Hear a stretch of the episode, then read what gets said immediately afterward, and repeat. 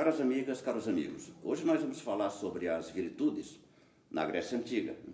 Essa palavra virtude hoje parece que perdeu um pouco do sentido que ela tinha, parece não perdeu um pouco do sentido que ela tinha, pelo menos até na modernidade, durante a Idade Média também, e evidentemente na Grécia Antiga. Hoje, quando se fala uma pessoa virtuosa, um homem virtuoso, isso é um vocabulário um tanto, digamos assim, inabitual, porque parece que, não sei, perdeu a força em todo caso, né? mas a virtude na Grécia era algo muito uh, importante. Né? A própria palavra virtude, na verdade, tem uma história muito remota, na própria Grécia. Remontando até o século VIII, o século IX, por exemplo, considerando-se que Homero viveu no século IX, antes de Cristo, evidentemente, e Exíodo viveu no século VIII, então a virtude, a palavra virtude em grego era areté. Em latim, então, a palavra, nós temos a palavra virtus, que vem da, do, do, do, radical vir, vir, né, o, enfim, é, vir, que significa viril, significa o homem, o homem no sentido anatômico do termo, viril, então já tem essa conotação também. Então, por isso que, tanto em grego como também em latim, a palavra virtude, né, mas em grego, sobretudo, em grego, a palavra virtude, areté, né, no grego antigo, no século IX, na época de século IX a.C., na época de Homero e no século VIII a.C., na época do poeta Exíodo, né, então a virtude era associada a uma força. Na verdade, a palavra areté em grego significa uma qualidade. Seja a qualidade de um instrumento, seja a qualidade de um animal, no sentido de um animal, por exemplo, vivo, que, que enfim, cumpre no sentido, geo, no sentido biológico do termo, que cumpre as suas funções de, de animal, e tudo aquilo que tem uma capacidade, tudo aquilo que tem uma aptidão. Na verdade, era chamado virtuoso. Quando se empregava, por exemplo, para um instrumento, um instrumento é virtuoso na medida em que ele emite aqueles sons para o qual ele foi feito. Uma cítara que era desafinada, uma flauta que era desafinada, então não era um instrumento virtuoso, né? Então ela tem no começo, digamos assim, essa conotação exatamente de aptidão, de qualidade. Uma aptidão para uh, preencher aquela função uh, que assinala, ou que sinaliza o que é justamente a coisa é. Né? Muito bem, mas no vocabulário e na concepção dos poetas Homero e Hesíodo, né? A virtus, ou mais exatamente em grego, areté, significava uma força, uma força, mas uma força do corpo, uma força do corpo, uma força corporal.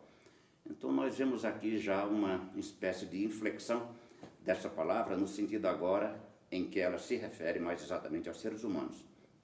Uma coisa é um instrumento, uma coisa é um animal, uma coisa, enfim, mas outra coisa é um ser humano. Nós entramos já aqui já no plano moral, já no plano ético, né? na medida em que o ser humano é ser humano, um ser humano completo, pelo menos era assim que o mito via, era assim que os poetas viam, na medida em que ele sabe desenvolver a sua força, na medida em que ele sabe, é típico, por exemplo, em Homero, uh, Ulisses é o tipo do herói, é o tipo do virtuoso por excelência, porque ele sabe, na verdade, se desembaraçar de todas as situações por onde ele passa. Né? Ele sabe, na verdade, enganar, ele sabe, enfim, ele sabe usar a força física do corpo e também, evidentemente, a habilidade mental. Né? No século VIII, com Exildo, né, os trabalhos e os dias, a virtude, pelo menos no meu parecer, no meu entender, eu já vejo uma pequena inflexão também nessa questão, na medida em que ela significa, ela continua significando uma força do corpo, mas mais do que uma força do corpo. Em Exildo, que escreveu os trabalhos e os dias, escreveu a teogonia, mas os trabalhos e os dias, isso significa aquele trabalho anônimo, cotidiano do camponês, né? E é justamente esse trabalho anônimo, cotidiano, do dia a dia, pelo qual o camponês adquire aquela, digamos assim, aquela prudência, aquela experiência, aquela vivência do dia a dia mesmo, independentemente do fato dele ser culto ou não. Né? Então nós vemos aqui já com, nós vemos aqui já com Exildo, a própria palavra areté, a virtude, adquirir essa adquirir, na verdade, esta conotação que aponta não propriamente para uma força do corpo somente, mas também para a questão da experiência, mas é sobretudo com Platão e depois com Aristóteles que a virtude agora, no sentido propriamente moral do termo, no sentido uh, ético do termo, em Platão, e mais exatamente, Platão introduz a questão das virtudes no diálogo do Menon, que faz, que é um dos, uh, no diálogo do Menon, que é um dos, um dos primeiros, digamos assim, os primeiros diálogos chamados socráticos, né, o Menon, né, aqui que ele introduz a palavra justamente, não a, propriamente a palavra, mas ele introduz a questão da virtude juntamente com a doutrina da reminiscência. Mas é sobretudo na República, que é um diálogo que se situa mais ou menos no segundo período da produção uh, intelectual dos diálogos de Platão, em que ele vai desenvolver, agora sim, de maneira exaustiva, a questão da virtude. Já começa com no primeiro livro, na República, falando da justiça, e é exatamente no quarto livro, mais exatamente a partir de 427e, né, no quarto livro, onde ele realmente começa a sistematizar e analisar as chamadas quatro virtudes cardeais, que não foi Platão que chamou assim. Isso vai ser chamado assim no século IV da era cristã, pelo bispo Santo Ambrósio, que viveu no século IV, bispo de Milão, é ele que deu o nome de virtudes cardeais, quais sejam a prudência ou sabedoria, a coragem ou fortaleza, a temperança e a justiça, coroando todas essas virtudes. É interessante notar que Platão começa falando da questão da justiça. E ele termina, lá no livro 4, onde ele faz a sistematização das virtudes, colocando a justiça como que coroando né, tudo isso. Né? Então, a prudência, a sabedoria, aquilo que na verdade faz com que ah, os. Na verdade, aquele que sabe respeitar, aquele que sabe os seus limites e também a sua capacidade. É aquele que sabe medir, é aquele que sabe ponderar, é aquele que sabe, né? Então, tudo isso vai ser, na verdade, depois, tudo isso, na verdade, Platão faz uma analogia do próprio ser humano com, com também com a polis, com a própria cidade. O que é que significa então a virtude nesse sentido para Platão? A virtude para Platão nesse sentido significa uma força sim, mas uma força da alma. Ou seja, o sujeito realizar da melhor maneira possível né, aquela função para a qual ele é assinalado, ou aquela função, na verdade, que ele compete. Na polis, por exemplo, o legislador faz leis, ele não vai fazer sapato, o sapateiro é que faz sapatos, o marceneiro faz mesa, ele não vai fazer, digamos assim, a casa, a não ser que ele seja também pedreiro, né? Então é exercer da maneira, da melhor maneira possível a sua função. É aquele que sabe, na verdade, fazer com que, né? Aqui entra a questão da relação, tanto das relações subjetivas e das relações sociais na polis, para Platão, tudo isso, na sua visão, tem um funcionamento, tem uma função de conjunto, de harmonia, onde tudo deve funcionar da maneira mais perfeita possível. Né? Assim, se todos cumprirem da melhor maneira possível a sua função, os guardiões que a guardam, que preservam do sentido militar a segurança da polis, da cidade, né? Os uh, comerciantes, aí a classe daqueles que na verdade, a classe daqueles que na verdade querem o lucro, né? onde Platão faz toda uma, mas eu não vou entrar nesses detalhes agora porque nós já fugimos um pouco a questão da, da, da areté, da virtude, né?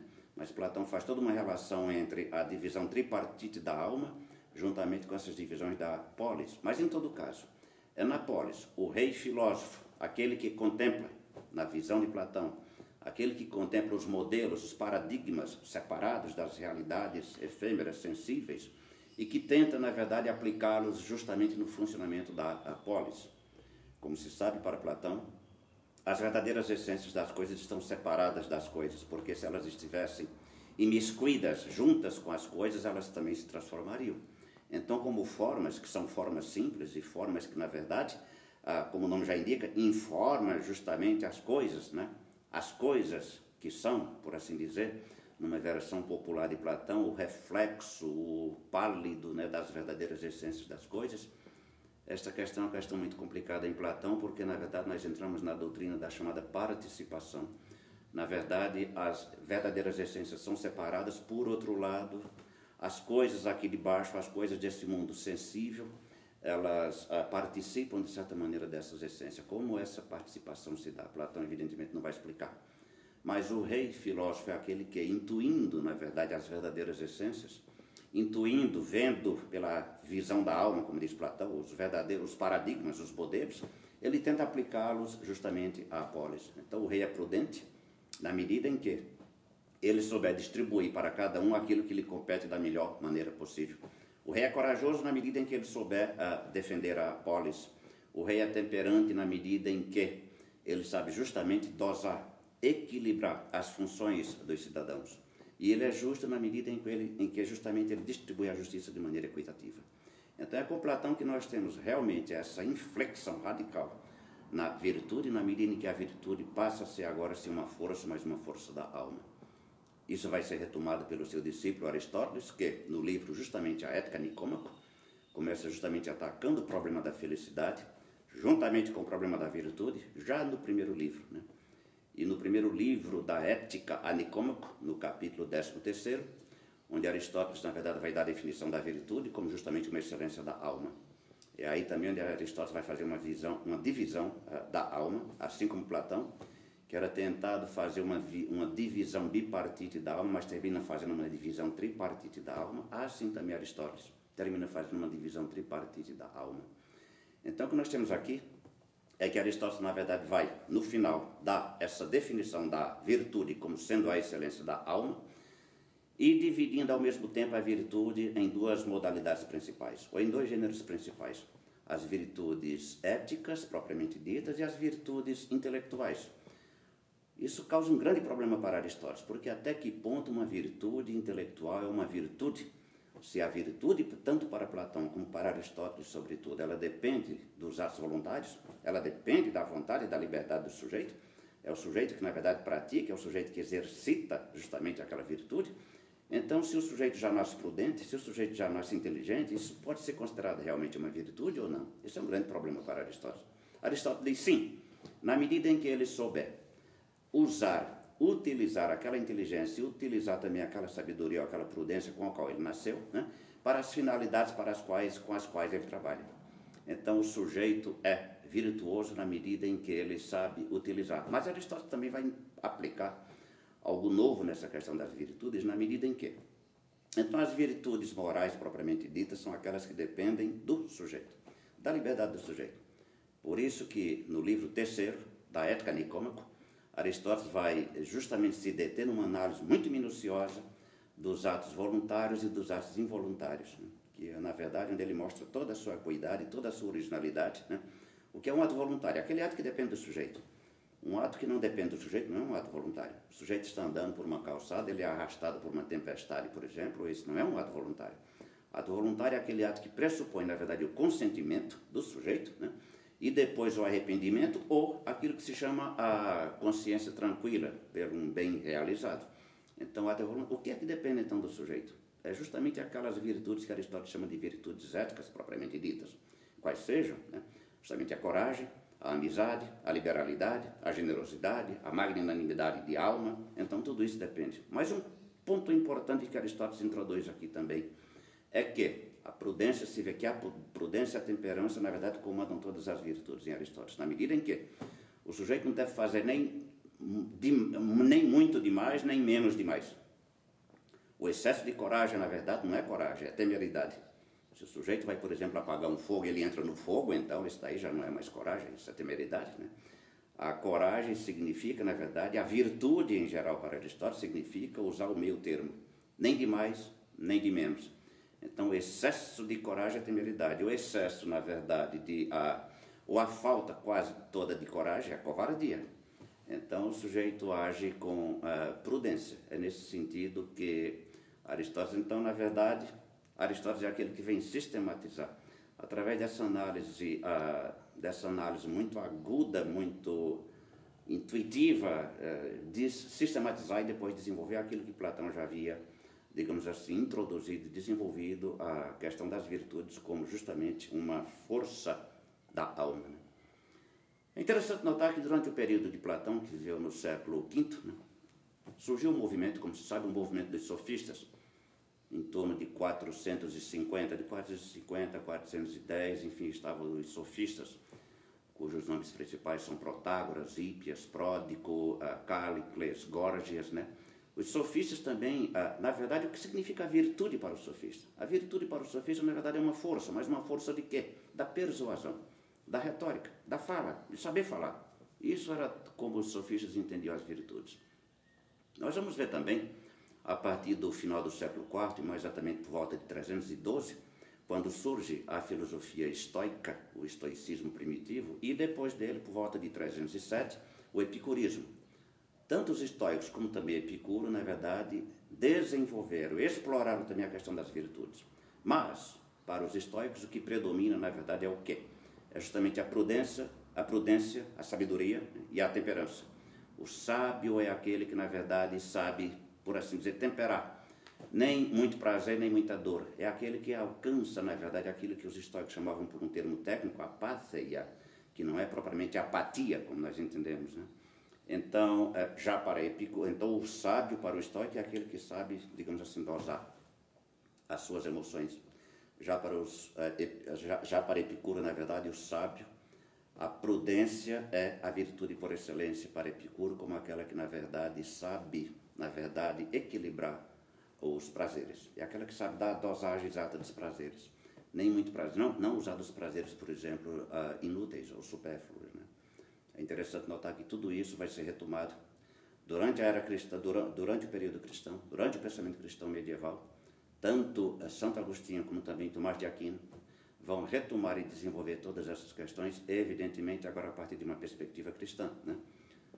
Mas aí nós já entramos propriamente na Idade Média e essa questão da virtude vai ser depois também né, utilizada, depois no final da Idade Média, mais exatamente no Renascimento onde ela passa a significar para Maquiavel, no livro Príncipe de 1513, que foi publicado postumamente em 1531, a virtude passa a significar para Maquiavel o quê?